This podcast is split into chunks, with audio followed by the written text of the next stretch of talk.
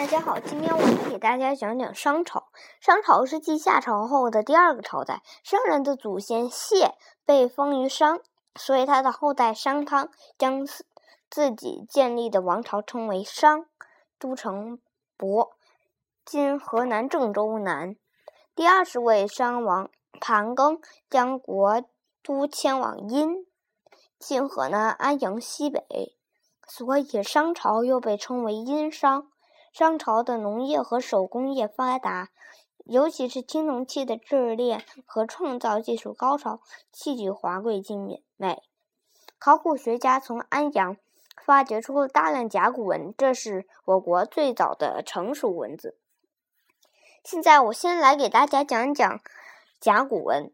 甲骨文的制作方法叫占卜，我来讲讲占卜的程序。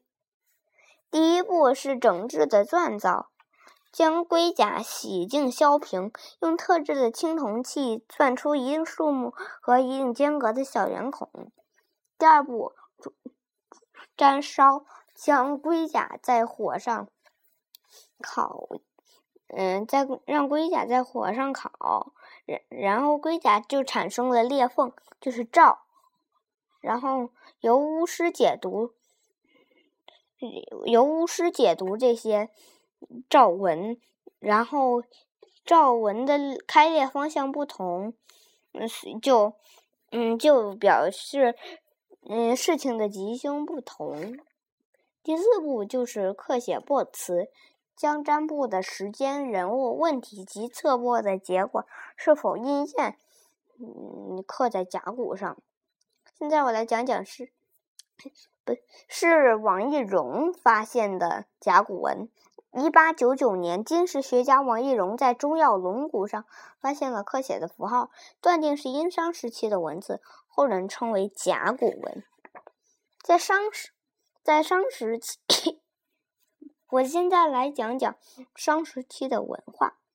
第一个，我来讲讲酿酒业。商代的农业的发展提供了较多剩余农产品，可用来酿造酒，社会嗜酒之风兴盛。还还有就是畜牧业，商代的畜牧业很发达，人们已经驯化饲养马、牛、羊、猪、狗、鸡等，除食用外，还用于祭祀祖先。现在我来讲讲商的一个。非常著名的事儿，就是商还是一个诸侯国的时候，还被夏统治的时候，它旁边有一个小国叫葛国。大多数人都通常要祭祀祖先，而葛国却非常嗯讨厌祭祀祖先。然后呢，商汤就责责问葛国当时的皇帝葛伯说：“你为什么不去祭祀？”葛伯说：“我没有祭祀用的牛羊。”商汤派人送去了牛羊，可是葛伯把祭祀用的牛羊都给宰了，给吃了。然后商汤过过了几年，又问：“你为什么还不去进行祭祀？”葛伯说：“我没有祭祀用的五谷。”然然后，嗯，商汤派人送去五谷，然后。但是葛伯把那个把那个送五谷的小孩给给杀了，而且而这就引起了商汤的不满，所以几年后商汤商汤就起兵去讨伐葛葛国，所所以呢，嗯，葛伯又就因此被被灭掉了。商朝的文物也比较的发达，尤其是 尤其是它的青铜器。我先来讲讲臻于极致的四羊方尊，出土于湖南省宁乡县黄村，是商代青铜器中最大的方尊。四羊方尊呈方形，方口，装饰精美纹饰，四角各铸有一只羊。